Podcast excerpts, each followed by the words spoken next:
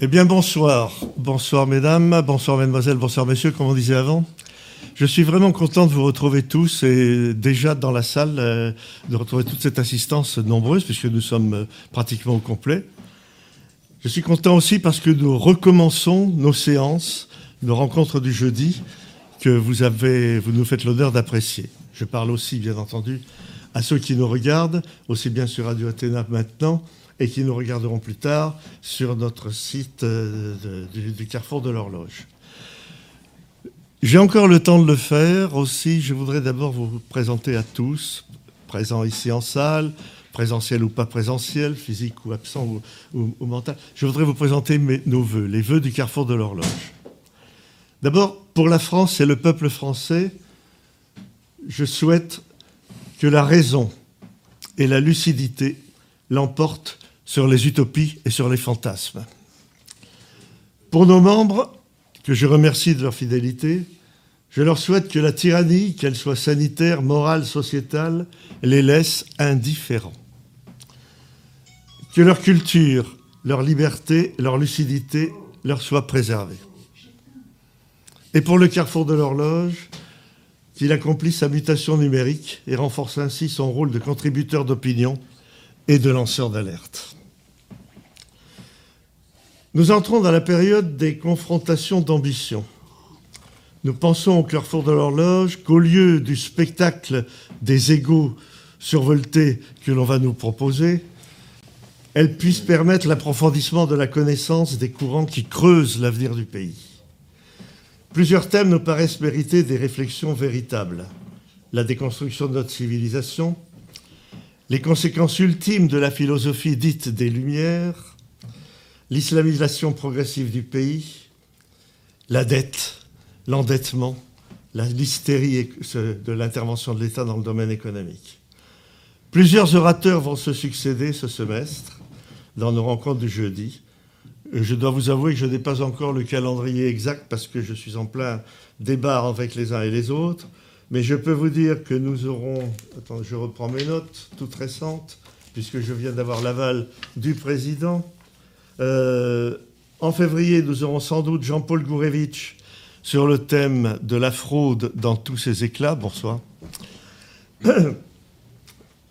En mars, nous aurons certainement Jean-Louis Harwell sur l'islam est-il notre avenir En avril, Henri de Lesquin nous fera euh, une conférence, une rencontre doctrinale sur le thème bilan des présidentielles et perspectives pour la France. Il la fera donc à la fin avril.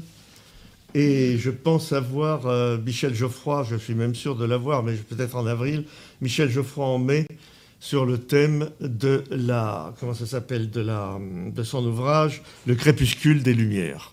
Nous vivons aujourd'hui les conséquences ultimes de ce qui est apparu il y a 200 ans comme l'avenir, les merveilles du monde qui allaient sauver le monde et la planète. Nous vivons aujourd'hui avec le grand remplacement, avec tout ce qui se passe, les conséquences de ces, réflexions sur les Lumières. Je voulais aussi vous dire que nous ne recevons de subventions ni du ministère chargé de l'égalité entre les femmes et les hommes, de la diversité et de l'égalité des chances, que nous ne recevons pas de subventions du ministère de la Culture, que nous ne recevons pas de subventions du ministère de la Citoyenneté, ni du ministère chargé des, solidarités. Alors, pourtant, nous devons payer nos factures, nous devons payer euh, nos matériels, nos charges diverses. Je ne saurais trop vous encourager, si vous approuvez notre action, de la soutenir. Nous mettrons bientôt en place un système d'abonnement, mais n'attendez pas cela pour euh, nous envoyer euh, vos dons. 4 rue de Stockholm, 75 008 Paris, 4 rue de Stockholm, 75 008 Paris. Un chèque sera toujours le bienvenu. Euh, nous sommes en train de réfléchir à une modernisation de ce système de dons euh, grâce à, Christophe Beaumont qui est dans la salle et que je remercie de cette initiative. Aujourd'hui, nous recevons Éric Vérac. Alors, c'est un homme qui compte de plus en plus dans le cercle des idées politiques. Je dois le dire devant vous, et ne lui en voulez pas, c'est un ancien élève de l'ENA. Mais il a quitté l'administration en 2007 pour exercer diverses fonctions patronales. Il a créé plusieurs entreprises, dont Tripalio, qui est spécialisé dans le droit des conventions collectives. Il assume ses positions libertariennes, et moi, qui, vous le savez, était un grand ami de Bertrand Le Ménissier, du coup, ça, ça, me fait quelque chose. Euh, il anime un blog que je vous dont je vous recommande la fréquentation qui s'intitule Le Courrier des stratèges, très intéressant. Je vous, je le, je, vraiment, je vous incite à le fréquenter ce store. Et il a publié en juin 2020, alors je vais, je vais parler anglais, m'en voulez pas, The, Great Reset, Mythe et réalité, la grande réinitialisation, mythe et réalité, édition Culture et Racines. Alors. Nous ne savons pas bien le formuler, mais nous le sentons bien. La France change, le peuple change, notre vie collective change. Sont à l'œuvre, ici comme dans tout l'Occident, des forces très puissantes qui révolutionnent sans violence physique, qui révolutionnent nos modes de vie, nos modes de pensée, nos références. On assiste à l'inversion des valeurs le mariage pour tous, le droit incontestable à l'avortement, que l'on veut maintenant graver dans les institutions européennes. Dans les grands lycées parisiens, le recrutement sur la qualité du dossier est banni au profit de la mixité numérique qui veut niveler les individus. Je ne prends que ces exemples. Ce ne sont que des exemples. Il y en a d'autres. Celui, par exemple, de l'intervention massive de l'État dans l'économie, jadis instrument du marxisme-léninisme, cette intervention massive de l'État, est devenue l'outil des dirigeants du pays qui se croient libéraux. Notre souveraineté, c'est-à-dire celle du peuple souverain, est déconstruite par un pouvoir mal défini qui siège à Bruxelles, loin des urnes, loin des votes. Peu à peu, nous nous habituons à la réduction de nos libertés, aux mesures coercitives de plus en plus corsetantes, toujours prises pour notre bien. Nous portons sans honte les insignes de notre soumission. Nous montrons, les insignes de notre soumission et de notre fidélité à la dictature. Nous nous habituons à ce que le débat politique soit châtré et que toute opinion considéré comme hors, comme hors de l'acceptable par certains, soit qualifié de quasi-délit. D'ailleurs, n'y a-t-il pas une chambre du tribunal correctionnel pour cela? Que se passe-t-il? Sommes-nous victimes d'un complot ourdi à Davos? Sommes-nous au contraire victimes d'une sorte de délire de persécution? Éric Vérag, nous vous attendons sur le sujet. Vous me savonnez bien la planche.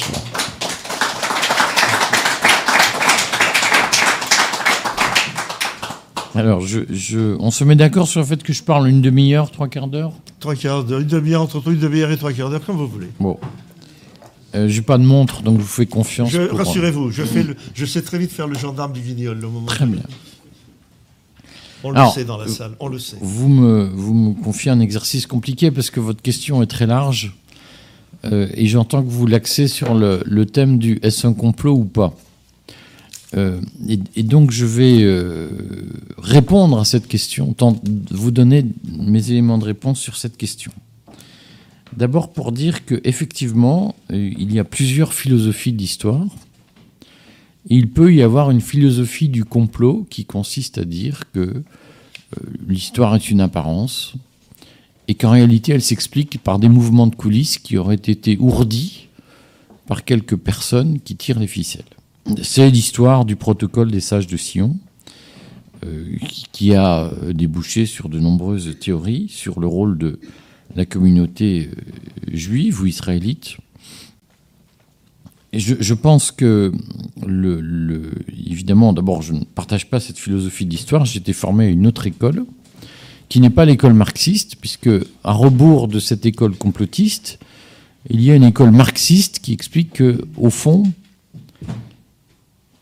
voilà. Au fond, l'histoire ne s'explique pas par des actions individuelles ou d'individus, elle s'explique par des grands phénomènes sociaux. Donc moi, je suis tributaire, je le dis ouvertement, je dis d'où je parle, je suis tributaire d'une autre école euh, de, la philosophie de l'histoire, qui dit que l'histoire est certes une affaire de rapport de force entre des gens qui sont opposés. C'est le fameux conflit des volontés d'Emmanuel Kant, qui appartient aux Lumières, dont j'ai entendu que vous n'étiez pas forcément l'ami immédiat. Euh, j'entends Henri Lesquin qui partage cet avis, ce diagnostic. Euh, il y a un conflit des volontés dans l'histoire, et, effectivement, moi j'appartiens à cette tradition de, pensée ou de, réflexion ou d'analyse qui consiste à dire que l'histoire, c'est le produit de conflits entre des groupes de gens qui ont des intérêts différents, et qu'à un moment donné, le conflit se résout par une solution qui est ce qu'elle est, toujours imparfaite, forcément, toujours évolutive, mais euh, qui, n'est jamais ni une vérité, ni quelque chose qui est imposé de l'extérieur, qui est le, résultat d'opposition de, gens euh, qui, se mesurent, qui se confrontent. Et puis euh, la vérité est du côté du plus fort, pas de celui qui pense le mieux, mais de celui qui a le plus de force. Donc moi, je ne crois pas qu'il y ait un complot qui s'appellerait le Great Reset. Je ne pense pas qu'il y ait un groupe de gens qui se réunissent dans l'ombre, qui tirent les ficelles et qui décident de tout. En revanche, j'ai la conviction qu'il y a un rapport de force qui se noue dans des conditions historiques précises qu'on peut définir et que je vais essayer de vous détailler pour répondre à la question que vous donnez, et qui bien entendu est à la fois l'objet d'une analyse et, d'une divergence de point de vue et, d'un échange de point de vue, puisque je ne prétends pas avoir la vérité, même si mon ego surdimensionné me laisse penser que je la détiens. Je garde encore un, reste de raison qui me laisse à penser que parfois je peux avoir tort.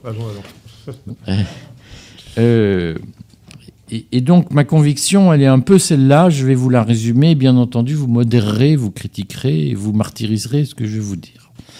C'est que, effectivement, dans la foulée, euh, je, vais faire un peu d'archéologie, vous êtes jeune, je le suis moins que vous, donc vous n'étiez pas né, moi oui, mais en 1945, vous ne vous en souvenez pas, moi oui, euh, il y a eu une espèce d'idéalisme du multilatéralisme. C'est-à-dire que face au conflit des nationalités, des nations, de tout ce que vous connaissez par cœur, euh, il y a eu incontestablement une idéologie de Yalta, de la conférence de San Francisco, si mes souvenirs sont bons.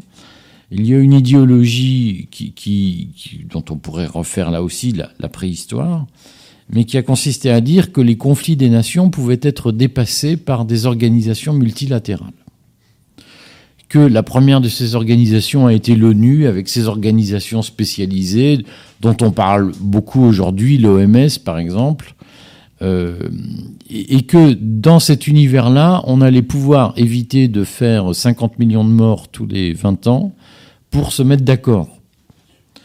Euh, et, il y a eu cette conviction à une époque, qui a été déclinée en Europe avec le, traité de Rome de 1957 et, c'est petit, si j'ose dire, jusqu'au traité de Maastricht de 1992, qui sont la déclinaison, d'une certaine façon, un peu parfaite de l'idéologie du multilatéralisme, c'est-à-dire que l'Europe, qui a été le cœur des conflits nationaux, à répercussion mondiale, est devenue aussi le, le, laboratoire du multilatéralisme et ce qui est devenu l'Union européenne, qui était la communauté européenne à l'époque, euh, qui est devenue l'Union européenne avec le traité de Maastricht, euh, ça a été l'histoire d'une tentative de dépassement des, conflits des nations par ce que euh, le général de Gaulle appelait des machins, un machin qui était une institution multilatérale où les gouvernements se mettaient d'accord sans en référer à leurs électeurs directs. Ça, c'est l'histoire de l'Europe, c'est l'histoire du, multilatéralisme, et c'est l'histoire de la mondialisation, globalisation en anglais, euh, qui a vraiment porté, et je pense avec beaucoup de sincérité pendant un certain nombre d'années, la conviction que le dépassement des conflits passait par, d'une certaine façon, l'intermédiation, l'édulcoration, je ne sais pas si ça se dit, de la relation directe avec les peuples, et par une espèce de gouvernance partagée entre des technostructures qui, n'étaient pas élues et qui portaient euh, un, idéal supérieur, supranational. Ça, incontestablement, ça a existé. Et incontestablement, dès lors que la Grande-Bretagne est rentrée dans l'Union européenne, c'est-à-dire en 1971-72, euh, par référendum, euh, on, a eu l'idée que l'Europe allait devenir le laboratoire d'une généralisation à la planète entière de, cette vision où, une architecture supérieure allait euh, dépasser les conflits nationaux. Ça, a été une idéologie. On a tous, vous l'avez tous noté, que le traité de Maastricht a été euh, une espèce d'apogée dans cette. Euh, hein, c'est intéressant de voir que le traité de Maastricht, c'est 1992 dans son entrée en vigueur, que la première guerre en Irak, c'est 1994. De mon point de vue, la guerre en Irak, c'est le démenti de la capacité de la logique multilatérale à venir à bout des conflits.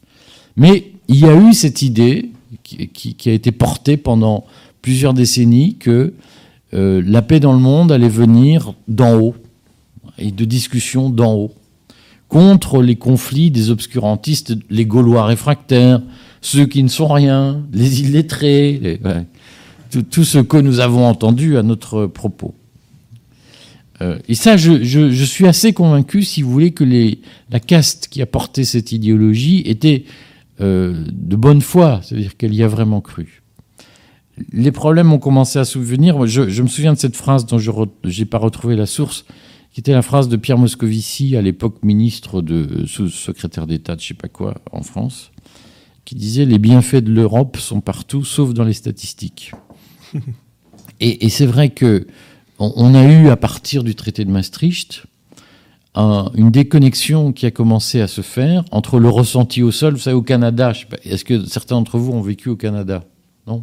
Au Canada, vous avez ça, vous avez la température officielle, puis la température ressentie au sol, c'est-à-dire une fois que le vent est passé, etc. Et donc l'Europe, c'est la même chose. Il y a, y a vraiment ce qu'on vous dit qu'il fait 15 degrés dehors, et puis il y a le ressenti au sol qui est qui fait 2 degrés. Donc on vous dit, les prix n'augmentent pas en Europe. Sauf que vous, allez prendre votre café, vous allez chez le boulanger, vous allez... mais ça a augmenté quand même.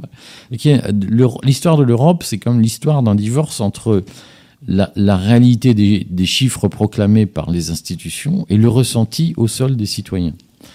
Euh, et, cette, la distorsion entre les deux, la discrépance, comme on dit en, musicologie, n'a cessé d'augmenter. C'est-à-dire que plus le temps a passé depuis le traité de Maastricht, et plus le discours de la caste maastrichtienne sur les bienfaits de l'Europe n'a cessé de s'éloigner du ressenti des peuples sur les bienfaits du même traité à tel point que nous avons eu l'échec du référendum de 2005 de mémoire de Jacques Chirac, où les Français ont massivement dit ça ne nous intéresse pas d'approfondir, et où finalement Nicolas Sarkozy est passé par la bande pour imposer son, sa vision.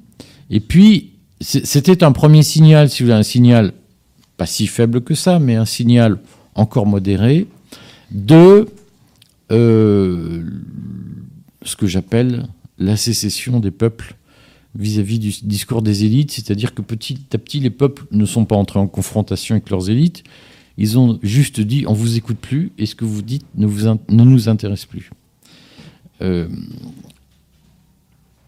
évidemment, les élites, la caste mondialisée, qui a bien entendu raison, parce que nous sommes idiots et eux, ils savent tout, euh, a expliqué qu'ils allaient continuer à forer droit dans la mine. Euh, et donc ça s'est terminé par deux phénomènes qui, je crois, sont majeurs dans l'histoire contemporaine et qui n'ont pas été probablement suffisamment analysés comme tels. C'est d'abord le Brexit qui a prouvé que l'Union européenne n'était pas une construction inexorable et que certains peuples pouvaient vouloir démocratiquement revenir en arrière. Et tout le monde ici a en tête l'obsession de la caste mondialisée qui dirige l'Europe pour convaincre le, le, manchesterien moyen, le liverpoolien moyen, euh, que ne pas accepter l'Europe était une, bêtise, pour ne pas être plus vulgaire. Euh, et, malgré toute cette pression, finalement la Grande-Bretagne a décidé de faire sécession de l'Union européenne. Et je le redis, on aura peut-être, en conclusion, je dirais trois mots sur la confrontation des cultures entre culture de la révolution et culture de la sécession. Mais il y a eu dans le Brexit cette culture de la sécession qui a triomphé. On, on, on, renonce à faire partie de, de votre ensemble. Euh, et il y a eu incontestablement l'élection de Donald Trump. Quand on fait la chronologie du parcours de Donald Trump arrivé à la Maison Blanche, on s'aperçoit que ce qui a posé problème rétrospectivement dans le, mandat de Donald Trump, c'est l'opposition frontale entre Donald Trump et le multilatéralisme. C'est-à-dire, la première chose que Donald Trump fait, c'est de sortir de l'accord de Paris sur le, salut de la planète par euh, la frugalité climatique, je vais l'appeler comme ça. La deuxième chose que fait Donald Trump, c'est de refuser de signer le, les papiers qu'on lui propose de signer à la sortie des G7, G20, G, je sais pas combien où Donald Trump dit je ne joue plus le jeu du multilatéralisme et l'empire américain n'a pas besoin de s'appuyer sur un millefeuille multilatéral pour diriger le monde. Et ça, évidemment, ça met en cause ceux qui, depuis des décennies, construisent leur profit, le, leur euh, domination, leur pouvoir, leur prédominance sur le, l'exercice multilatéral, c'est-à-dire l'idée qu'il y a un empire américain, mais qui s'exerce avec un millefeuille de G7, G20, COP21, COP26, COP bidule, ONU, etc. Et donc il y a une réaction, de mon point de vue, assez rapide.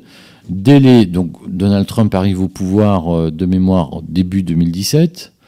Les, les problèmes surviennent dès le mois de juin 2017 et même un peu avant.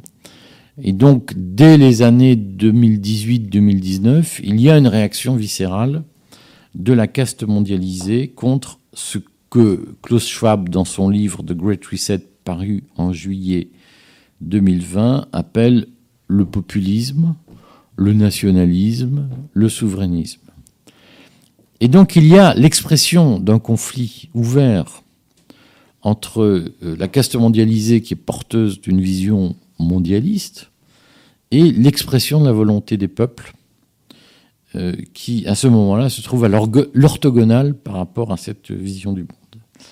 Et donc, de mon point de vue, ce que nous vivons aujourd'hui et l'épidémie de Covid est l'occasion de formaliser ce rapport de force entre la vision mondialiste de la caste et les aspirations populaires qui se disent mais foutez-nous la paix, nous on n'a pas envie de porter de masque, on n'a pas envie de, de, confiner, on n'a pas envie de voilà. Puis s'il faut un million de morts, ben on aura un million de morts, etc.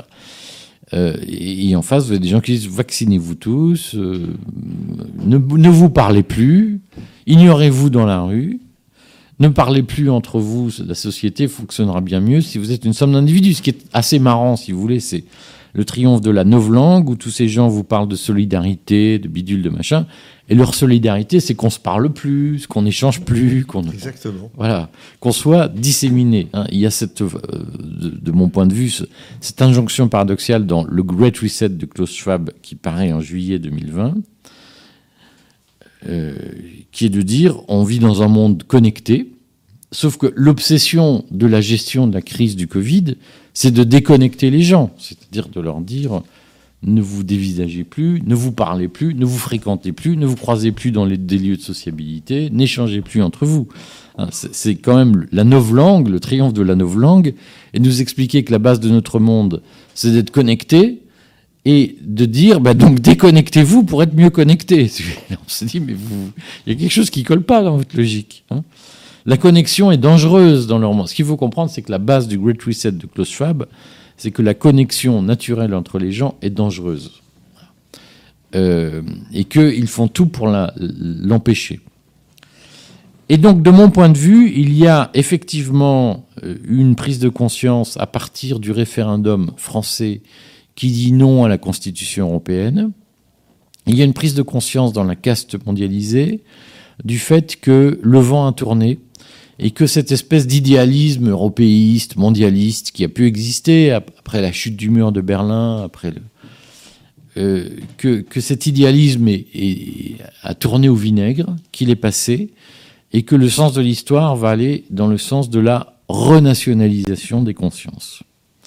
Et que pour la caste mondialisée, cette perspective est insupportable, et donc il y a une course contre la montre qui s'engage pendant le, mandat de Donald Trump pour remondialiser les relations et pour discréditer le nationalisme ou l'attachement aux identités nationales et que la crise du Covid va être l'occasion de formaliser cette, cette remondialisation des relations entre les individus. Ça, j'en suis profondément convaincu. Et qu'il y a un projet, de mon point de vue, il y a un agenda qui se met en place, qui est théorisé par des tas de gens, mais il se trouve que les principaux théoriciens de ce, de, de, cet agenda de remondialisation de, des relations internationales, euh, j'allais dire les secrétaires de, cet agenda, c'est le forum de Davos, c'est Klaus Schwab, c'est Thierry Malray, sur lequel un jour il faudra enquêter, euh, mais qui a commencé sa carrière chez Michel Rocard. Euh, c'est la deuxième gauche. C'est en temps réel, un think tank dont il faut lire l'organigramme en temps réel pour comprendre pourquoi en temps réel s'appelle en temps réel. Euh, mais il y a chez ces gens-là euh, un, agenda, ils tiennent le, stylo d'un agenda dont, de mon point de vue, je vais vite, donc euh, ce sera peut-être l'occasion de redisséquer le sujet, dont le Covid n'est que la première étape, mais dont l'étape finale est le Great Reset monétaire, c'est-à-dire l'introduction de monnaie numérique qui permettent de remettre à zéro les compteurs financiers dans nos sociétés et qui permettent de passer tout le monde à la moulinette du capitalisme de surveillance. Euh, ça parle à quelqu'un, le Great Reset monétaire Non Qui n'a jamais entendu parler du Great Reset monétaire Si. Qui n'a jamais entendu parler des monnaies numériques? Qui n'a jamais entendu parler de la blockchain? Bon. Alors, la blockchain, donc c'est.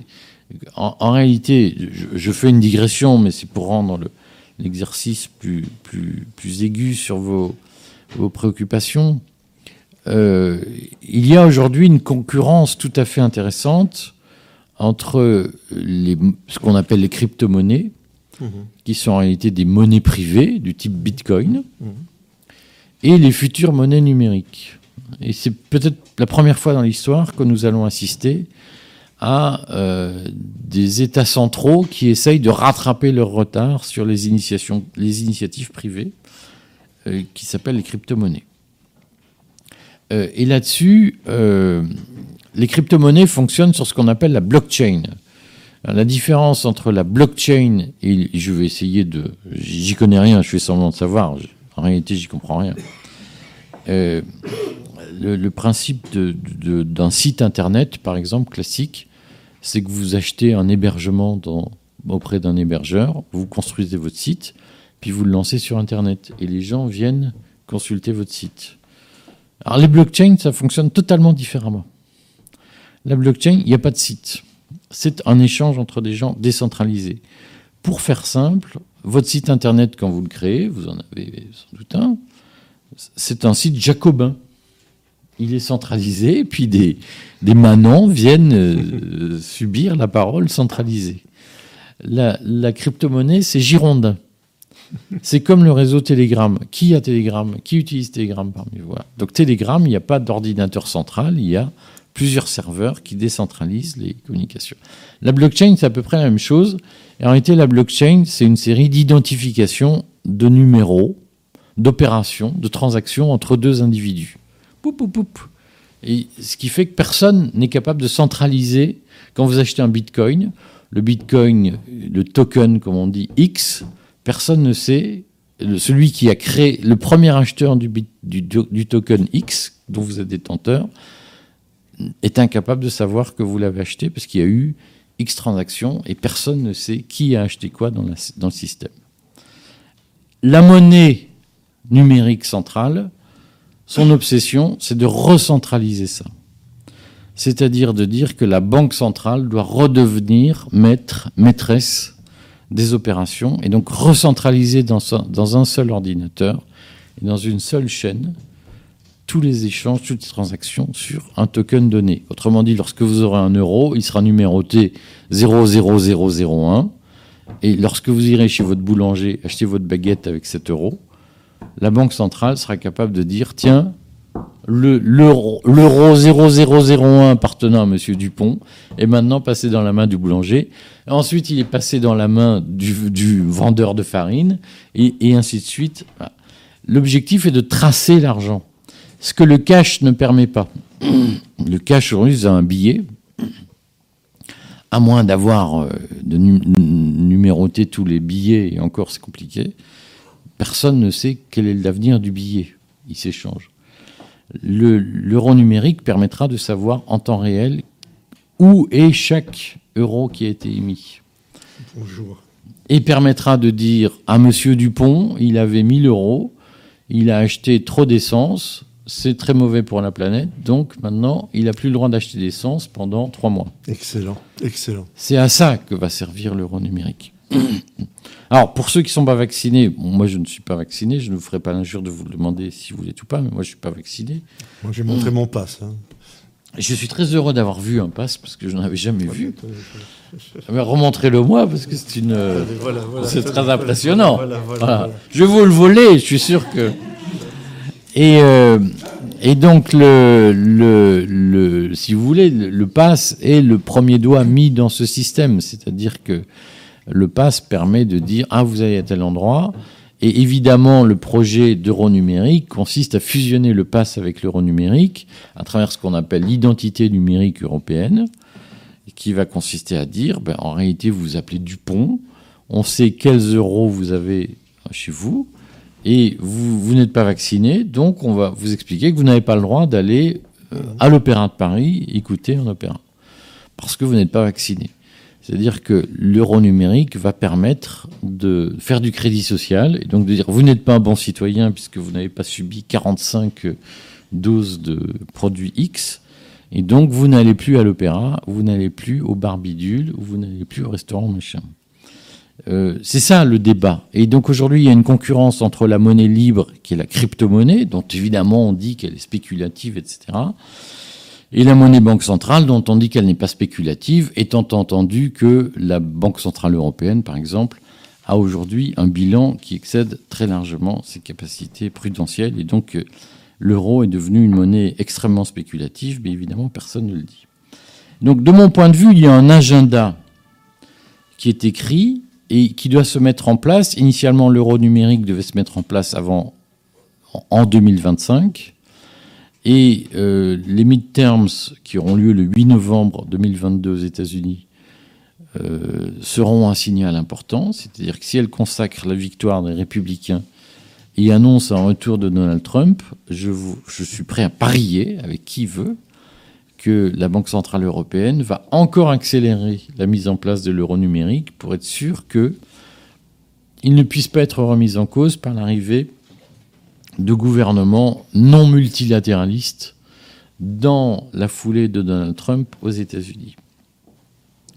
Et donc, le, le coût auquel nous assistons aujourd'hui, j'appelle ça un coût, c'est-à-dire que oui, on voit bien que l'arrivée de Donald Trump a été la mort d'un certain multilatéralisme, c'est-à-dire la mort d'une coordination des politiques entre pays occidentaux. Que le retour de Joe Biden, qui est un très bon élève du c'est un très bon élève du Great Reset. Dans le Great Reset de Klaus Schwab, il y a un appel à l'hélicoptèrmonie que Joe Biden a mis en place dès qu'il est arrivé, puisqu'il a versé un chèque de 1800 ou 1900 dollars à tous les foyers, à 80% des foyers américains. Euh, le Great Reset est un appel au, big government à rebours de ce que proposait Reagan. Vous vous souvenez que Reagan avait dit l'État n'est pas une solution, c'est le problème. Euh, et aujourd'hui, le, Great Reset dit l'État n'est pas un problème, c'est une solution. Joe Biden l'a fait avec sa réforme de l'assurance maladie, un certain nombre de discours sur les infrastructures. Le Great Reset a proposé d'investir massivement dans les infrastructures, dans la supply chain, donc dans les chaînes d'approvisionnement, dans la logistique. Joe Biden l'a fait. Euh, et, on voit bien, si vous voulez, que aujourd'hui l'angoisse, c'est que la politique de Joe Biden se solde par un grand échec. Et que donc, dans, dans l'agenda du Great Reset, il y a très clairement une course contre la montre qui est engagée. Euh, les premiers à avoir dit le, le, tout vaccin est la solution, c'est Klaus Schwab dans le Great Reset en juillet 2020. Ce qu'il n'avait pas anticipé, c'est que le, vaccin sera un échec et qu'il ne fonctionnerait pas.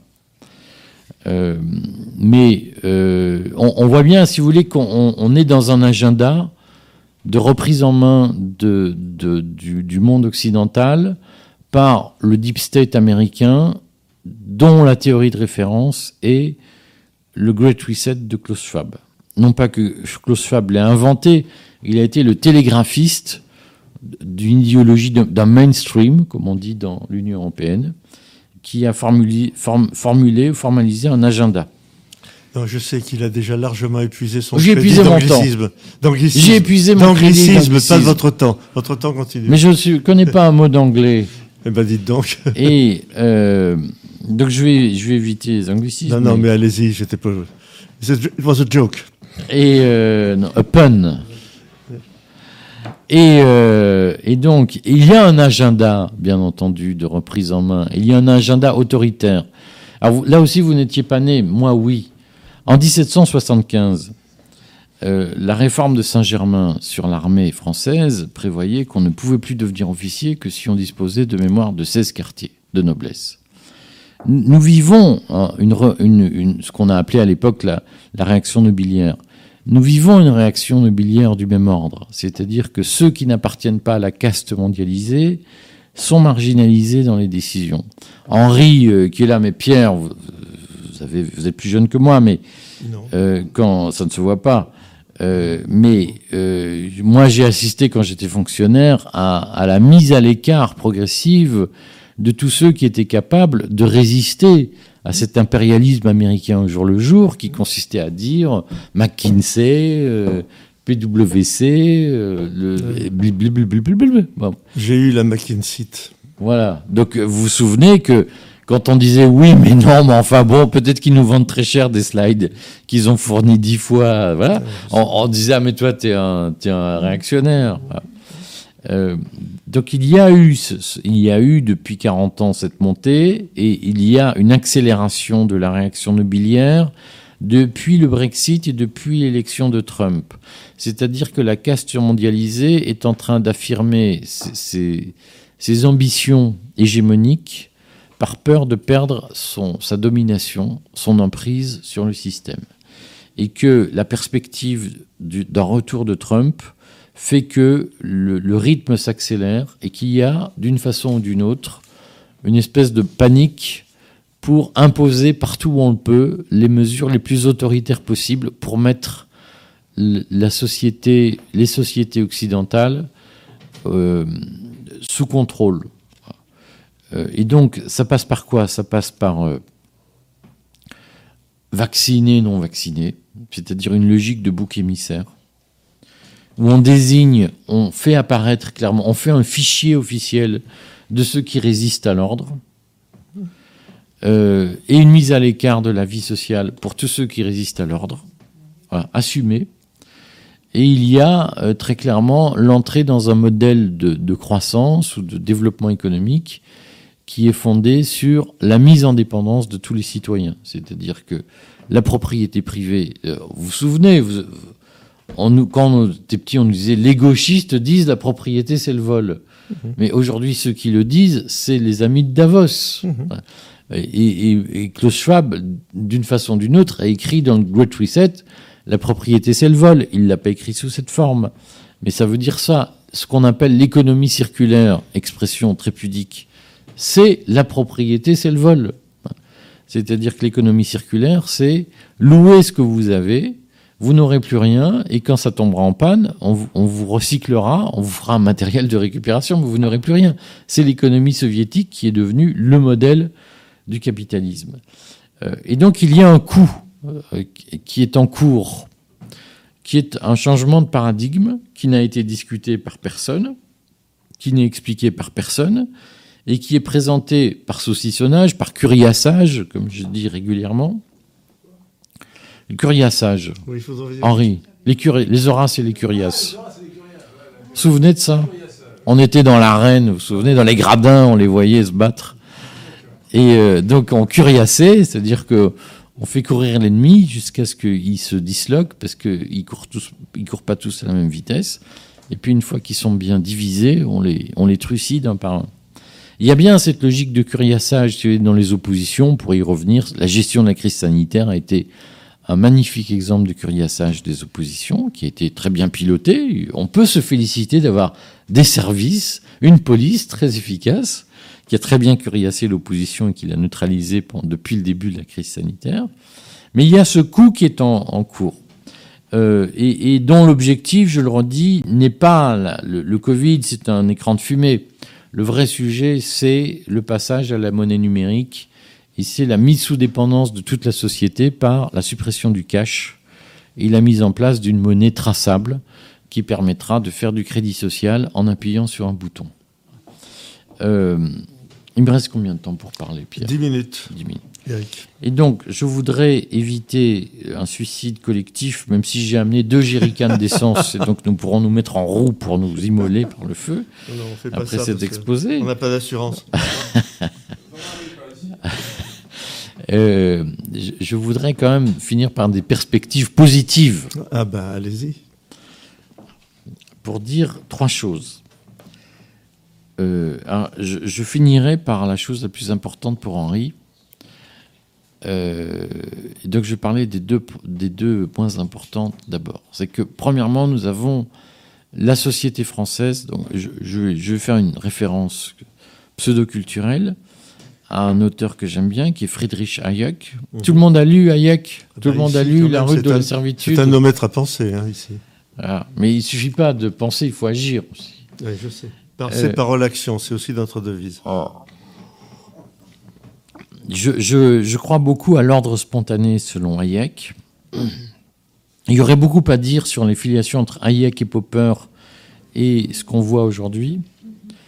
Euh, mais je crois que l'ordre spontané de la société française a fait que, euh, globalement, avec des actions, chacun fait ce qu'il a pu, enfin, quand, certains ont fait ce qu'ils ont pu, euh, on est parvenu à retarder le plan. On est parvenu à retarder l'agenda. C'est-à-dire que tel qu'on était parti, on aurait dû avoir la vaccination obligatoire au mois d'octobre, au moins en France.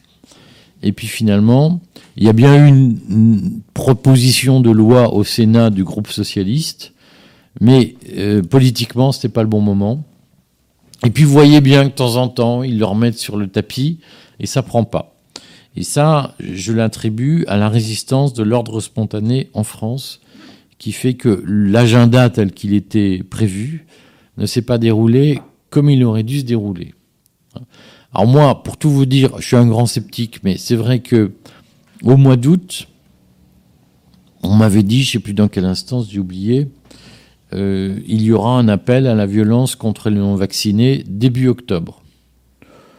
Et puis finalement, ça n'est arrivé qu'à la mi-décembre. Ça veut dire que euh, dans, le plan McKinsey, l'espèce d'adhérence au sol de la société euh, réfractaire a permis de gagner deux mois et demi, ce qui n'est pas rien. Euh, et donc j'ai un optimisme, parce qu'en réalité, bon, les Gaulois, vous les Gaulois, moi je suis franc, je suis, suis pas né en France, je, suis né à Liège, la ville de Charlemagne. dans ma famille, nous ne nous sommes jamais mélangés, donc nous sommes des francs. Et oui, Henri, il y a encore des gens qui ne se sont jamais mélangés. Et donc, euh, je vois les Gaulois, je croise beaucoup de Gaulois dans la rue, je les trouve très sympas, pas toujours très performants. Euh, c'est plus des diseux que des faiseux. Mais finalement, avec leur manie de faire de la palabre africaine, euh, ah, ça, ça, ça, ça en fait marrer ici. Hein. avec cette manie de faire de la palabre africaine, ils ont retardé la machine McKinsey. Et, donc, ça, c'est un, un, premier constat positif.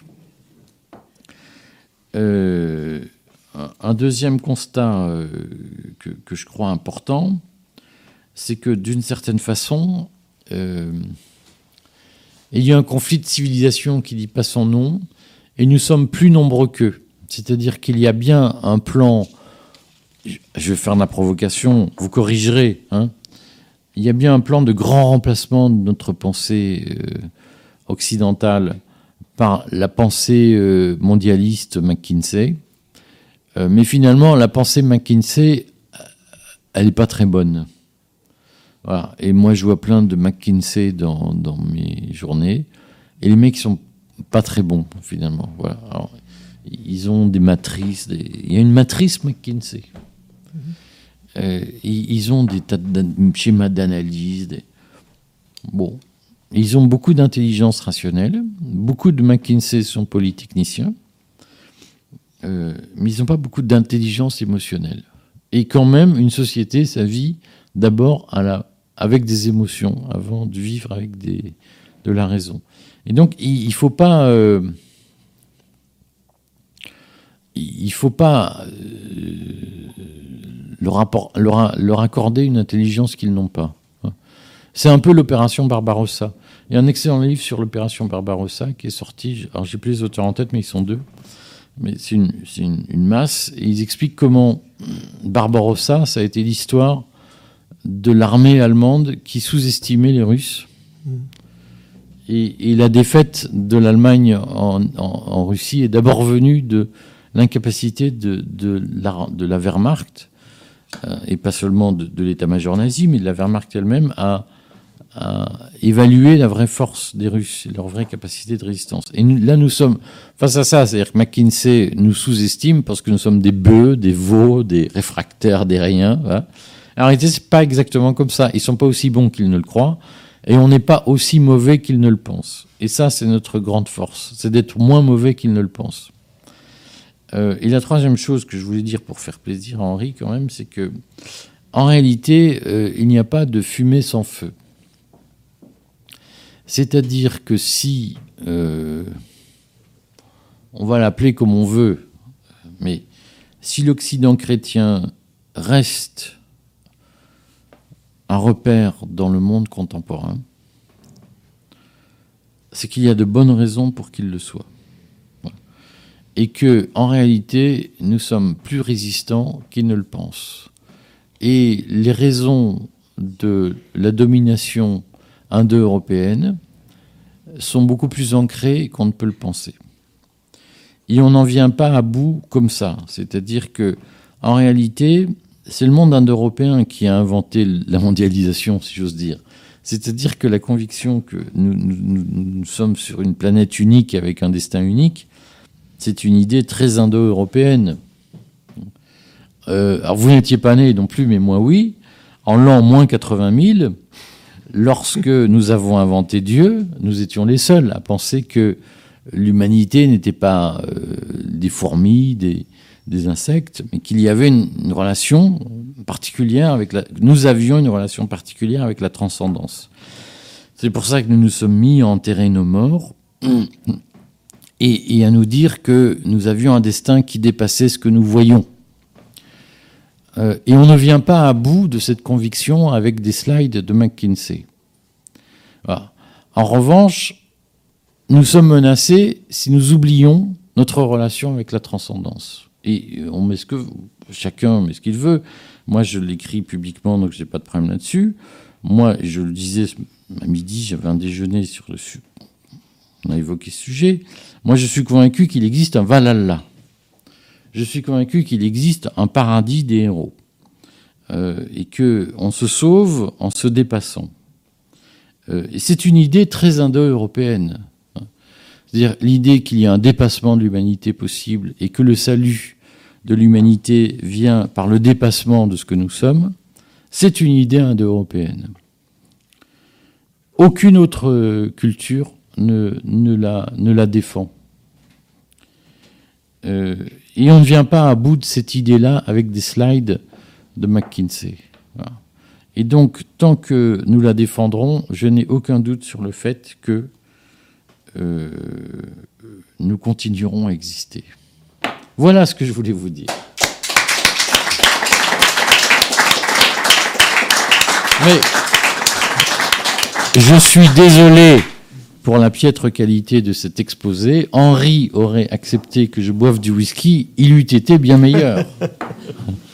Eh bien, écoutez, rien ne dit que un peu plus tard, vous n'aurez peut-être pas le droit de, vous avez le droit d'y goûter. En tout cas, merci infiniment, Eric Vérac, pour votre exposé. J'ai adoré votre conclusion, qui est finalement très humaniste dans le bon sens du terme. Et c'est le moins qu'on puisse dire. Je me disais bien.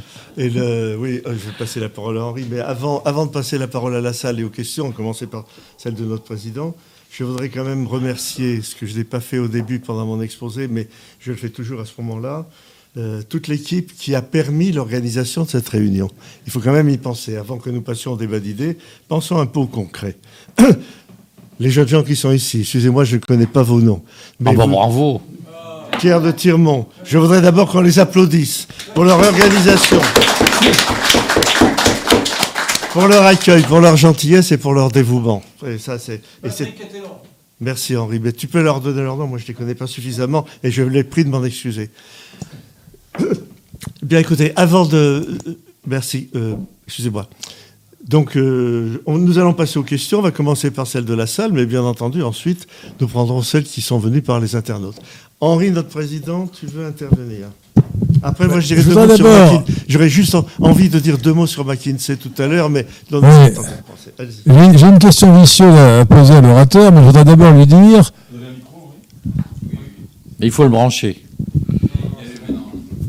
Un, deux, trois, non C'est branché, non Non, on vous entend bien quand même. Non, mais d'accord, il faut qu'on m'entende aussi par Internet. Il faut que ça soit répercuté. Non, c'est bon, ça passe sur Oui, je voudrais, je d'abord euh, dire à l'orateur que son exposé était remarquable. Euh, il était passionnant, euh, il était non seulement intelligent, mais il était stimulant intellectuellement. Merci. Et il ouvrait toutes sortes de pistes intellectuelles qui amènent à réfléchir. Donc en réalité, je, si je me laissais aller, je, je, je, parlerais deux heures de ce que vous venez de dire. Hein voilà. Alors, euh, je vais, mais je vais quand même poser une question vicieuse. Parce que le, le, sujet, c'était plus ou moins le complot. Hein. Oui. Euh, or, il me semble que vous avez été... Euh, J'allais y venir. Que, que, vous avez été un peu, un peu en contradiction avec vous-même. sachant d'ailleurs qu'il faut définir le complot, parce qu'un complot, par exemple, c'est secret.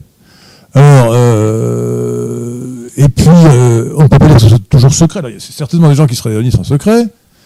Euh, mais il y a aussi beaucoup de gens qui se réunissent de manière non secrète, en particulier le forum de Davos, ça n'est pas du tout secret, ce qui ne veut pas dire qu'il n'y ait, pas des conciliabules secrets. Mais vous avez parlé à plusieurs fois de plan, et euh, avec un mot qui est du franglais, je vous le reproche, agenda, ça ne veut pas dire... agenda, c'est un mot anglais qui veut, qui veut dire programme, agenda. En français, on dit programme. Un agenda, c'est un C'est ce qu'il faut faire. L'agenda, c'est un carnet de rendez-vous. Ce sont les choses à faire. Euh, choses à faire. Eh ben, oui, non, non, c'est la to-do list. Étymologiquement, mais en français, ça n'est pas le programme. bon. Donc le programme ou le plan, ça suppose, ça suppose sans doute des gens qui aient euh, conçu ce plan. Euh, un plan, ça ne se conçoit pas tout seul, sauf si, alors on remplace, c'est le sujet d'ailleurs entre l'intentionnel et le fonctionnel, sauf si on considère que euh, il y a une idéologie qui s'est formée et que ce plan est en quelque sorte une sécrétion de, cette idéologie. Alors donc, y a-t-il euh, des auteurs de, secrets ou non secrets, publics comme Clochefab euh, Est-ce que c'est assimilable à un complot, ou non? Alors, c'est une question, vous le savez, Henri, qui, qui n'appelle pas de réponse monolithique ni simple. Hein. Euh, je ne crois pas qu'il y ait un complot du type protocole des sages de Sion. C'est-à-dire dix personnes qui se sont mises autour d'une table et qui tirent les ficelles des marionnettes. Euh, je, pense que le Great Reset, tel qu'il a été écrit, euh, qui est un livre public, donc non, non complot auteur, je pense que le Great Reset n'est pas une œuvre originale. C'est-à-dire que c'est pas euh, Schwab et Malray qui se sont mis dans un coin et qui ont inventé ça. Je pense que c'est l'expression d'un mainstream, comme on dit dans, dans l'Union européenne, c'est-à-dire d'une vision dominante des gens qui participent, qui sont autour de la table, notamment de ceux qui financent le, World Economic Forum, donc le, forum de Davos, et qui, qui, ont globalement, qui se sont mis d'accord sur les grandes idées, et, je pense que Schwab et Malray ont servi de secrétaire pour expliquer ou pour théoriser ou formaliser les grandes idées qui sont le, dominantes au sein du Forum de Davos. La preuve en est, que la session du Forum de Davos qui a suivi s'appelait The Great Reset. Elle a été faite de façon virtuelle, mais un gars comme un gars, si je dire, un chef d'État comme Xi Jinping, mais comme Emmanuel Macron, euh, sont intervenus dans ce forum appelé The Great Reset pour donner leur vision du monde, et ça a été globalement un appel au multilatéralisme, à la révolution numérique, à la digitalisation des procédures en tous sens, etc. Donc, de mon point de vue, euh, Klaus Schwab n'est pas un, grand Manitou, c'est pas euh, pas un marionnettiste. Euh, il n'a pas créé Pinocchio. Klaus Schwab est un, un, animateur de séance, un coordinateur qui a un, télégraphiste d'une certaine façon, qui a rédigé avec plus ou moins de talent la vision portée par notamment ceux qui finance le forum de Davos. D'une certaine façon, Klaus Schwab, c'est l'homme sandwich de la caste mondialisée. Hein, donc il, se promène avec euh, les produits à vendre par la caste mondialisée. Euh, et de ce point de vue, je crois qu'il est important de dire que euh, le, le, Great Reset, le livre Great Reset, c'est une ambition qui est de dire finalement l'épidémie de Covid est l'occasion ou une opportunité, comme on dit en anglais, pour mettre en œuvre une vision. Et, le, Great Reset de Klaus Schwab est un mode d'emploi sur comment utiliser l'épidémie de Covid pour faire évoluer la société ou les sociétés occidentales. Et euh, c'est un programme, mais ça ne signifie pas que le programme peut être mis en place. Je reprends cet exemple. Ce programme fonctionnait beaucoup sur le tout vaccin, Simplement, il a été créé en juillet 2020 et à ce moment-là, les, essais des vaccins Pfizer et Moderna et Johnson Johnson n'étaient pas aboutis et on était encore sur la souche originelle du, virus pas sur la souche Delta, encore moins sur la souche Omicron. Et donc on ne pouvait pas anticiper que le vaccin sera un échec, c'est-à-dire que finalement son taux de réussite ou de couverture, de protection contre la contamination et contre la maladie serait relativement faible, voire très faible. Donc c'est un livre qui a fait des paris, qui part euh, d'idées et qui ne se réalise pas forcément et qui comporte de nombreuses inconnues. Et donc c'est une ambition, mais c'est pas un, programme au sens propre. En revanche, ce qu'il faut retenir du Great Reset, c'est qu'il y a bien dans, je, vais faire de la technicité. Euh, tout le monde a entendu parler du trilemme de Roderick. Qui n'a pas entendu parler du trilemme de Roderick? Donc Roderick est un, économiste de la Banque mondiale, de mémoire du FMI, je ne sais plus, turc, qui a écrit en 2010 un ouvrage où il expose son trilemme et où Roderick dit on ne peut pas dans un même système avoir les droits de l'homme, la mondialisation et la croissance économique. Et donc il faut choisir. Et donc si on, choisit la mondialisation et la croissance économique, il faut supprimer les droits de l'homme pour aller vite. Droits de l'homme, État-nation, etc. Et incontestablement, si vous voulez, on est dans une, société où, euh, où l'élite a choisi de faire sauter les droits de l'homme et la démocratie pour conserver euh, la mondialisation et la croissance économique. Euh, et, ce programme-là, il est pérenne. C'est-à-dire qu'il y a bien chez un Emmanuel Macron, chez un Mario Draghi, dans une certaine mesure chez un Boris Johnson, chez un Joe Biden, l'idée que l'État-nation est une étape inutile et que ce qu'il faut, c'est un grand monde de libre-échange mondialisé et pour faire de la croissance économique et qu'au fond, la volonté des peuples, c'est un peu des empêcheurs de tourner rond. Ça, j'en suis convaincu. Après, les formes que ça prend, c'est soumis aux arbitrages du moment. C'est assez effrayant ce que vous dites, mais justement, je voudrais que vous interveniez un peu plus. C'est la fin de l'humanisme. Sur la stratégie d'acceptation de, la restriction des libertés. Comment font-ils? Quelle est leur stratégie? Alors, il y a une histoire à ça. Donc, je, je, passerai la parole à la salle. Je ne vais pas vous faire une, théorie là-dessus, je vais vous dire ce que moi j'ai lu. Mhm. Et, euh, c'est assez intéressant, si vous voulez, c'est-à-dire qu'il y a une histoire des pandémies. Je ne veux pas rentrer dans les détails juridiques, mais à un moment donné, il y a un certain nombre de critères qui font que l'OMS dit on est face à une pandémie, on déclenche des plans d'urgence. Donc il y a eu une répétition générale de cette opération en 2009 avec le SARS, je ne sais pas combien, qui finalement a été bloqué. Euh, et, donc l'OMS était prête à déclencher l'équivalent de la Covid en 2009. Vous l'avez tous oublié. Le SRAS, non, non, on l'a pas oublié du tout. Le SRAS, le SRAS, le SRAS. Le SRAS, on l'a pas oublié. Oui. SRAS 1. Et donc il y a une tentative qui a été bloquée par les États-nations à l'époque. Et euh, dans la foulée, il y a eu deux événements majeurs de mon point de vue. Un événement majeur, c'est que Bill Gates a créé sa fondation qui a milité pour la vaccination mondiale. Et il a créé une constellation d'organismes d'influence comme le, le, Gavi, le CEPI.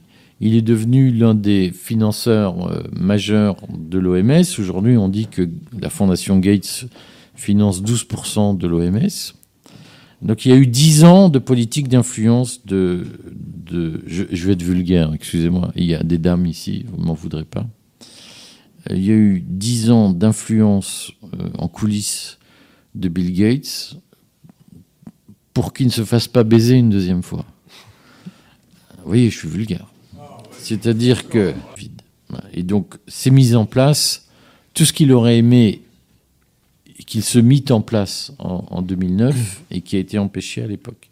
Et il y a sur ce point deux choses tout à fait intéressantes. L'Assemblée parlementaire du Conseil de l'Europe a fait des auditions euh, sur, en, 2009, 2010 sur qu'est-ce qui s'est passé avec le SRAS. Et la, représentante de, l'industrie pharmaceutique qui avait été auditionnée par l'Assemblée parlementaire du Conseil de l'Europe avait dit en réalité, ce qu'il faut pour vendre un vaccin, c'est la peur. Et donc, ça fait dix ans qu'il y a une industrie de la peur qui se prépare à agir. Euh, il y a eu un excellent rapport du Sénat que personne n'a lu, ou très peu de gens. J'ai discuté avec des sénateurs qui avaient participé à la commission, qui ne se souvenaient même pas qu'ils avaient participé à cette commission. Euh, et c'est bien dommage, que ce rapport de 2010 du Sénat dit tout sur la façon dont on manipule l'opinion dans le cadre d'une crise sanitaire. Notamment, et, donc c'est écrit, enfin, ce, a, ce, ce qui s'est passé en 2009 et la répétition générale de ce que nous avons vécu. Simplement, en 2009, ça a raté et en 2020, ça a réussi. Mais tout est décrit.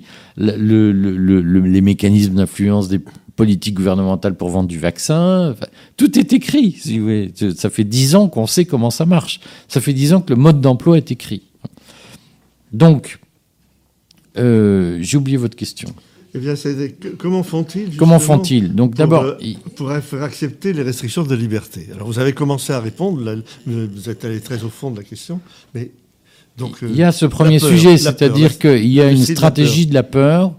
Il y a incontestablement une, une, une orchestration qui était très préparée, de mon point de vue, de la peur, c'est-à-dire que l'industrie pharmaceutique était tout à fait prête, connaissait tous les mécanismes pour agiter la peur.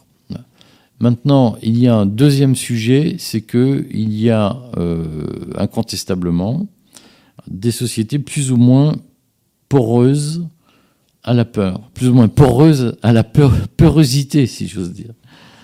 Euh, et que nous avons un problème en Occident, c'est que euh, ça fait tellement longtemps qu'on nous dit que la vie est faite pour le bonheur, que au fond on aurait inventé la planète pour rendre les gens heureux.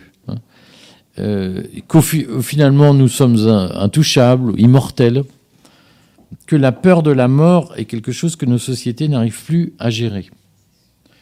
Euh, et, donc moi, je, vais vous dire, je, je fréquente des gens, j'habite l'Est parisien, j'habite à Belleville, je fréquente des gens de tous horizons, et il y a deux choses qui m'ont beaucoup frappé. La première chose, c'est qu'il y a énormément de jeunes, jeunes de moins de 40 ans, on va dire ça au sens large, qui ont, qui ont eu peur de mourir du Covid. Et qui ont dit, mais il y a combien de, combien de gens de moins de 40 ans qui sont morts du Covid?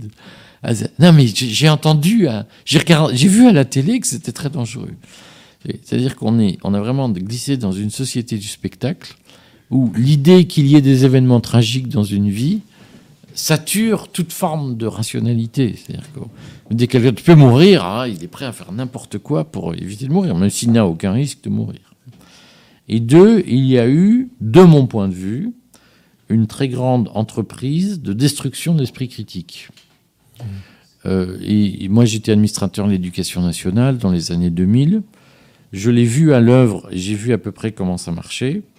Et euh, il est évident que, de mon point de vue, l'œuvre fondamentale pour anesthésier la capacité de résistance des sociétés, ça a été l'intervention de l'État, d'abord par la destruction de l'esprit critique dans l'éducation, et ensuite par la généralisation du salariat. C'est-à-dire que quand vous êtes ou salarié ou dépendant des aides sociales, vous n'avez aucune forme de profondeur stratégique vis-à-vis des décisions de l'État. C'est-à-dire que c'est l'État qui vous nourrit, et donc vous ne pouvez plus vous défendre contre l'État. C'est-à-dire que si l'État dit bah, on te verse plus tes allocations chômage parce que tu n'es pas vacciné, bah, vous vous faites vacciner. Excusez-moi, s'il y a des questions dans la salle, n'hésitez pas à lever la main. Alors attendez, monsieur, vous avez commencé, je vous en prie.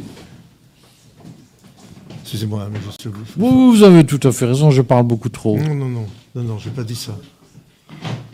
Vous avez parlé de stratégie, vous avez parlé aussi de complot. Moi, je voudrais dire que le complot, c'est une certitude. Pourquoi c'est une certitude? Parce que l'existence de Dieu est une ça se vérifie scientifiquement. C'est une certitude, je peux vous le démontrer quand vous voulez. Donc, depuis l'origine des temps, il y a un conflit entre Dieu et le diable. Et matériellement, comment ça se traduit aujourd'hui? Eh bien, il y a des écrits dans la franc-maçonnerie qui disent explicitement Satan est notre euh, référence, est notre chef. Et donc, il y a, on vit aujourd'hui euh, une époque tout à fait particulière de, l'histoire de l'humanité, où il y a la traduction euh, physique, politique de ce conflit éternel entre Dieu et le diable, c'est le mondialisme face aux gens qui sont opposés au mondialisme. D'ailleurs, Klaus Schwab explique très bien, nous, notre grand ennemi, c'est le nationalisme. C'est-à-dire, effectivement, vous avez parlé des, des Gaulois. Des Gaulois merci, merci. Effectivement, il y a cette opposition radicale. Non, non, non, J'ai envie de dire que euh, un, des, un, des, exemples actuels du, du complot, c'est que c'est la, pandémie que nous vivons aujourd'hui. On n'a pas beaucoup de temps. Excusez-moi de vous interrompre. Non, non, posez, on n'a pas beaucoup de temps, donc pensez aux autres questions qui veulent être posées. Posez votre question tout de suite, s'il vous plaît. Eh bien, ma question, c'est euh, quelle est la stratégie pour combattre le projet de société diabolique, satanique. Merci, monsieur. Merci beaucoup. Excusez-nous, mais. Vous voulez que je réponde Non, on va attendre. On va... Une autre question, monsieur? Monsieur, monsieur Moi, j'aime bien Satan. Vous allez avoir la parole. Ah, si vous permettez, merci d'abord pour l'intervention. J'aurais deux questions très courtes. Alors la première, c'est comment expliquez-vous ce qui m'apparaît comme une forme de paradoxe, à savoir que les plus grands opposants au pass sanitaire semblent venir de la France insoumise, donc les, infâmes gauchistes, alors qu'on assiste à un silence assourdissant des libéraux. Et la deuxième question, c'est un peu pour prendre la défense de, de McKinsey. On voit qu'il y a quand même un consensus de la population pour le pass vaccinal, et même pour priver les opposants au pass vaccinal de soins.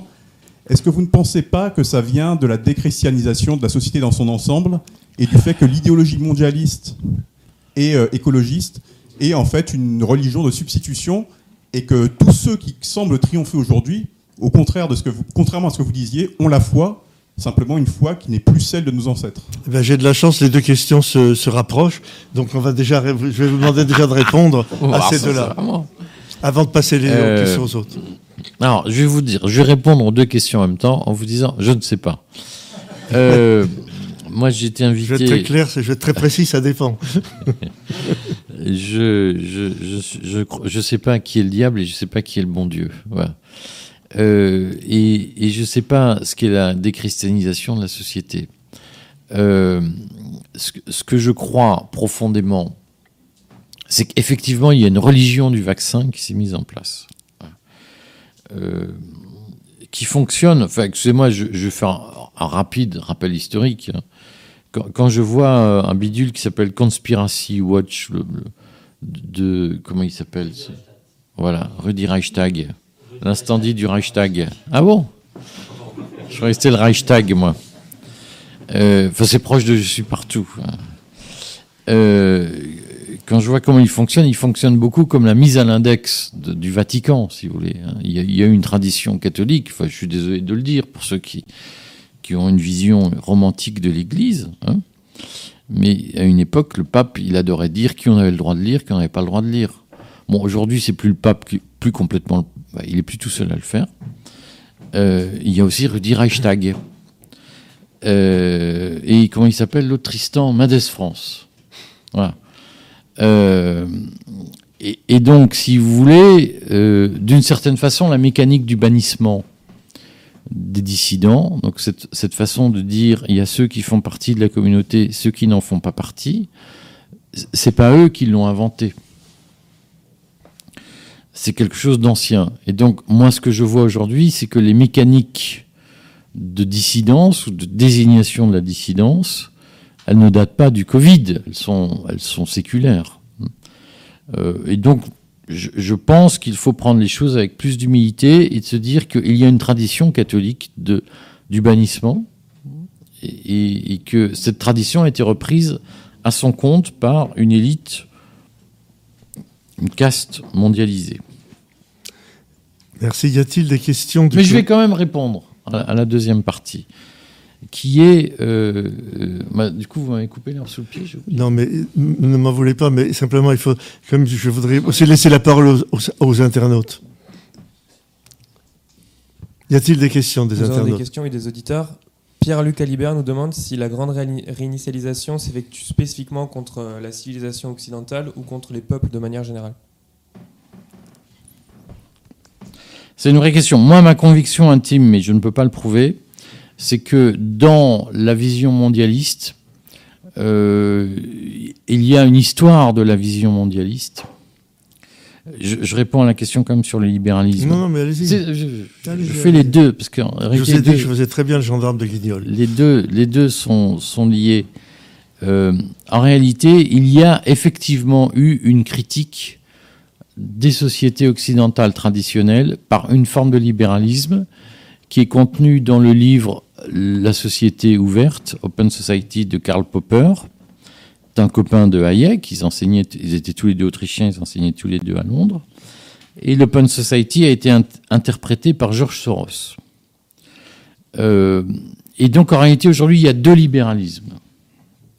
Il y a un libéralisme auquel je prétends appartenir, qui est fondamentalement défenseur des libertés et qui part du principe que l'ordre spontané de Hayek est exprimé par les États-nations et que la suppression des États-nations, c'est une volonté de la société verticale, comme disait Karl Popper dans la société, ouverte, et que, cette volonté de la société verticale d'étouffer l'ordre traditionnel est une façon de tuer l'ordre spontané. Donc moi, je crois que l'ordre spontané des sociétés, l'ordre libre, s'exprime dans les États-nations aujourd'hui par réaction aux institutions multilatérales.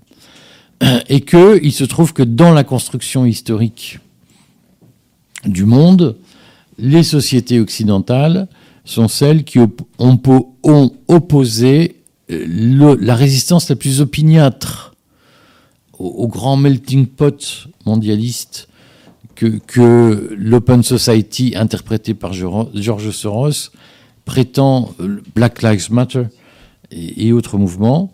ces grands melting pots, ce sont ceux qui sont les plus rejetés par les sociétés occidentales.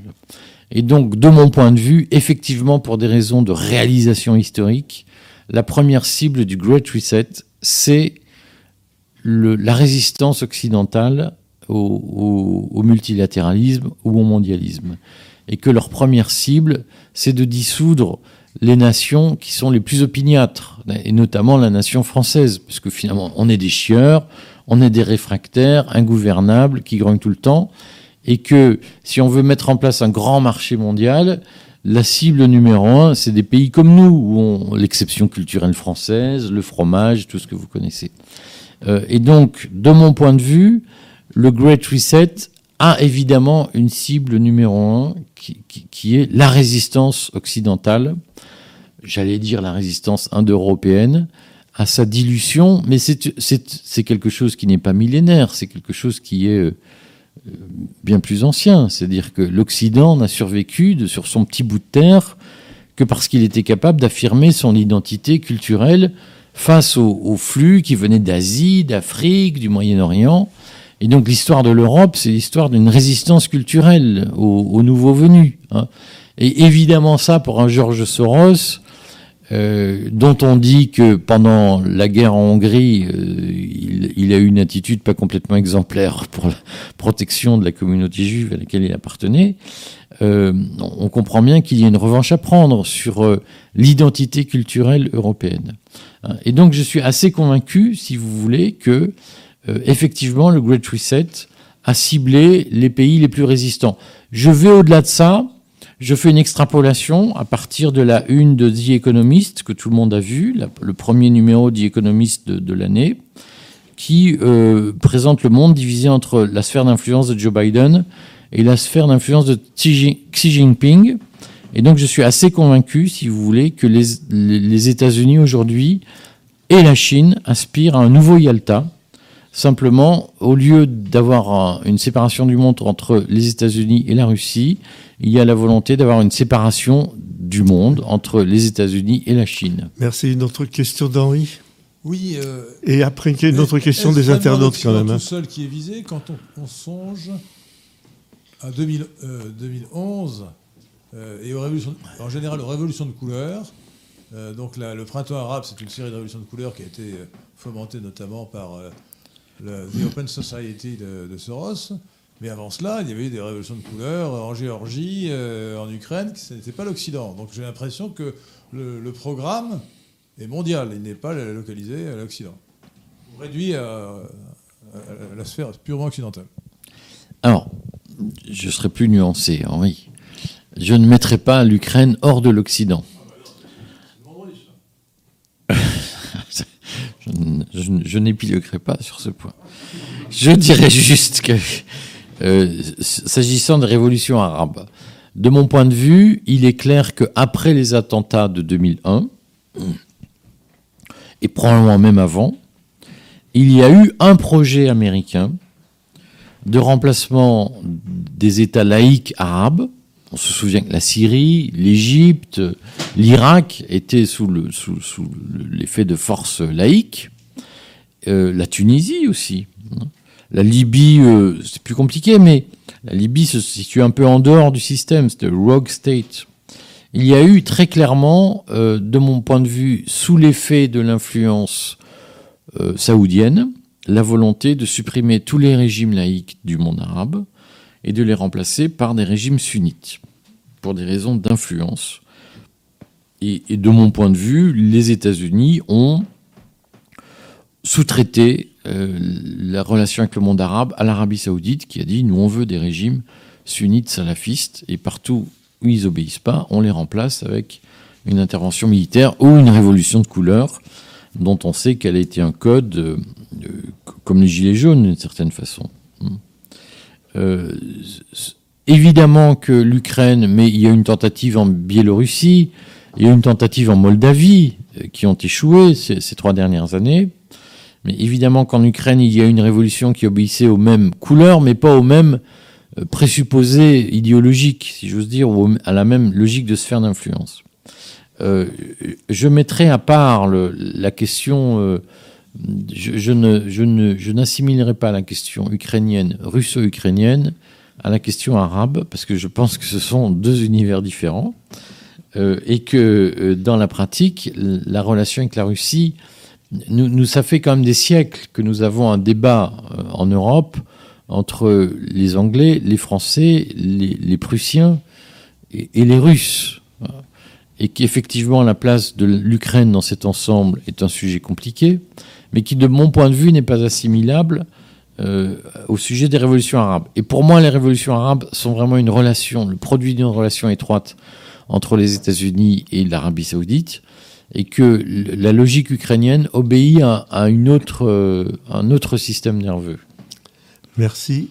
Y a-t-il une, question, une autre question des internautes, s'il vous plaît? Oui, alors Maxence de Touraine nous demande si la grande réinitialisation signe la fusion des deux pôles antagonistes de la gauche, à savoir le cosmopolitisme et le collectivisme Et si oui, comment pourrait-il converger en pratique? Bah, Je ne comprends pas toute la question, mais ce qui est sûr, c'est que le Great Reset de, de, Schwab a une logique, obéit à une logique collectiviste et à une logique cosmopolite.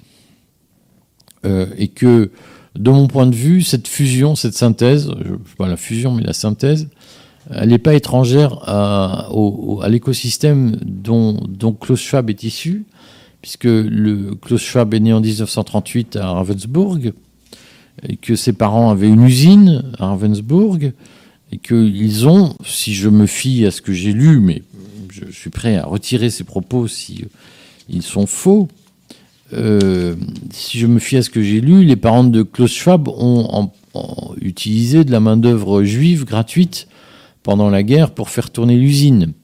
Et donc, si vous voulez, il y a dans, dans la pensée de Schwab, euh, je ne suis pas étonné que le Great Reset tolère le bannissement des non-vaccinés et qu'il tolère une pensée qui est au fond fondée sur l'idée que certains sont porteurs de maladies qu'il faut écarter et d'autres sont des gens sains qu'il faut défendre. Euh, et, euh, euh, probablement que Klaus Schwab a apporté une synthèse satisfaisante entre ces idées et les idées mondialistes dominantes. Je pense que le Great Reset, c'est une conversion de l'élite mondialisée à une forme de national-socialisme, oui. une autre question, nous approchons bientôt la fin de la séance, alors c'est pour ça. Je parle trop. Non, non, non, j'ai pas dit ça. Simplement, maintenant, il va falloir raccourcir les réponses. Une question de Zozo Zouave. Je vous ai dit, le gendarme, le gendarme de Guinée. Entre le Digital ID Wallet de Thales et le projet euh, d'identité européenne de la Commission européenne, les projets euh, pilotes d'ici la fin 2022 au sein des États membres, comment nier la pente chinoise ah, J'ai pas entendu la deuxième partie de la question. Euh, J'ai entendu la première partie sur l'ID Wallet. Voilà, avec l'ID Wallet, le projet d'ID européen de la Commission européenne et tous les projets pilotes d'ici 2022. Euh, comment nier la pente chinoise? La pente chinoise, le, le, fait qu'on c'est un vers une société à la chinoise. C'est un sujet qui sera traité par l'histoire parce qu'on est qu'au début de sa compréhension euh, et au début des révélations qu'on peut faire sur le sujet parce que de mon point de vue, Thalès le fait avec beaucoup de, succursales. Donc Thalès, pour ceux qui n'ont pas suivi l'affaire, l'Union européenne, la Commission européenne porte un projet d'identité digitale, d'identité numérique européenne, qui s'appuie sur des constructions industrielles, dont celle de Thalès, qui est en pointe. Et on peut comprendre que la France euh, soit particulièrement hargneuse sur le pass sanitaire, le pass vaccinal, l'identité numérique, puisque c'est un projet porté par l'industrie française. Vous le saviez? Ah ben voilà. Alors, je vous conseille Identité numérique européenne, vous allez sur Google, la première chose qui sort, c'est Thales. Et, la deuxième chose, c'est la Commission européenne. Retenez bien ça. L'identité numérique européenne, c'est d'abord un projet industriel français. Et quand vous grattez un peu j'ai pas le droit de le dire parce que j'ai envie de rentrer vivant chez moi ce soir. Euh, mais enfin, ils savent que je le dis et, ils m'en veulent pas trop à ce stade, même s'ils m'écrivent de temps en temps pour me dire on sait que tu le dis. Euh, s'appuie sur beaucoup de, succursales, de filiales, de, de pays euh, pas très loin de la Chine. Ah, je vais faire un petit, puisque ça va être diffusé après ce que je dis. Oui, oui, oui. ah, déjà, c'est en direct. Ah, c'est en direct. Alors, je vais faire un petit coucou à ceux qui. C'est en direct et ça sera rediffusé ensuite. ah, j'ai le droit de faire deux taquineries. Mais vous avez tous les droits. Allez, je fais une taquinerie. Encore de 5 minutes. 5 minutes, je fais une taquinerie de 5 minutes. Donc, je fais un petit message, a private joke. Oh. Ah, vous ça avez... fait longtemps que je n'avais pas utilisé un mot anglais. Vous avez hein. épuisé votre crédit d'anglicisme. Je n'ai pas bu de vin depuis au moins 10 minutes. Ça ne fait rien. Alors. Euh, c'est pas le vin qui est en cause, c'est l'anglicisme. Donc, je fais une private joke pour tous ceux qui, de temps en temps, je vois mon téléphone s'allumer et je vois que ce qui se dit dans la salle où je suis s'écrit automatiquement sur mon téléphone. Donc, ceux qui enregistrent, enfin, ceux qui transcrivent automatiquement ce que je dis sur mon téléphone, je leur fais un petit message d'amitié en leur disant que, par exemple, Thalès s'appuie sur de, une, une succursale une filiale qui s'appelle Kazakhstan Identity and Security. Je le dis puisque le directeur général de cette m'a écrit récemment en me disant allez, on pourrait se voir pour parler. Ça s'appelle être en Chine, on appelle ça être appelé à prendre le café avec la police. Et euh, donc effectivement, il y a un vrai sujet qui est est-ce que ce projet industriel euh, qui s'appelle l'identité numérique européenne et qui est présenté comme une grande avancée pour les libertés, qui en réalité un projet industriel, est-ce qu'il peut exister sans la Chine? Pas seulement en termes idéologiques, c'est-à-dire est-ce que le projet est totalitaire? Dans sa nature Oui. La question c'est est-ce qu'économiquement il peut exister sans la Chine?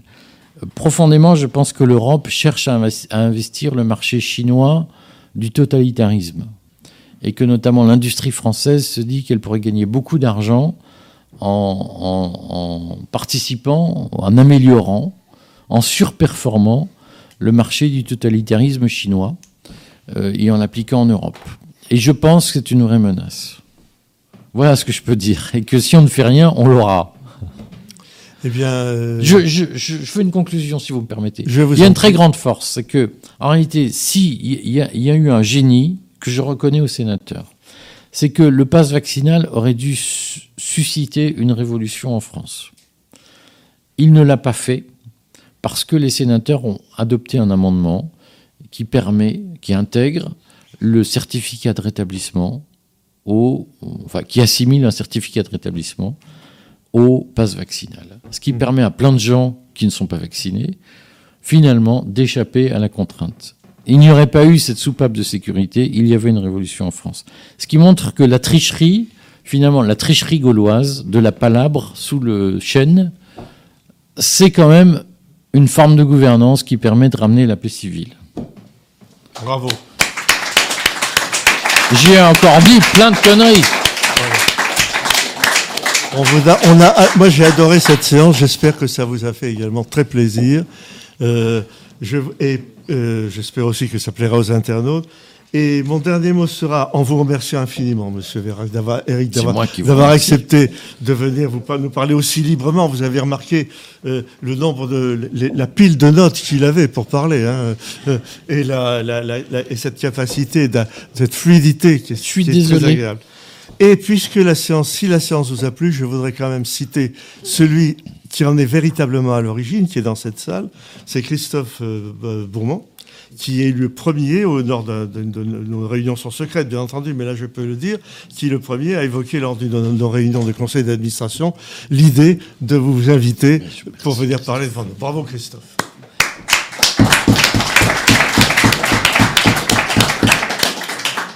La séance est levée.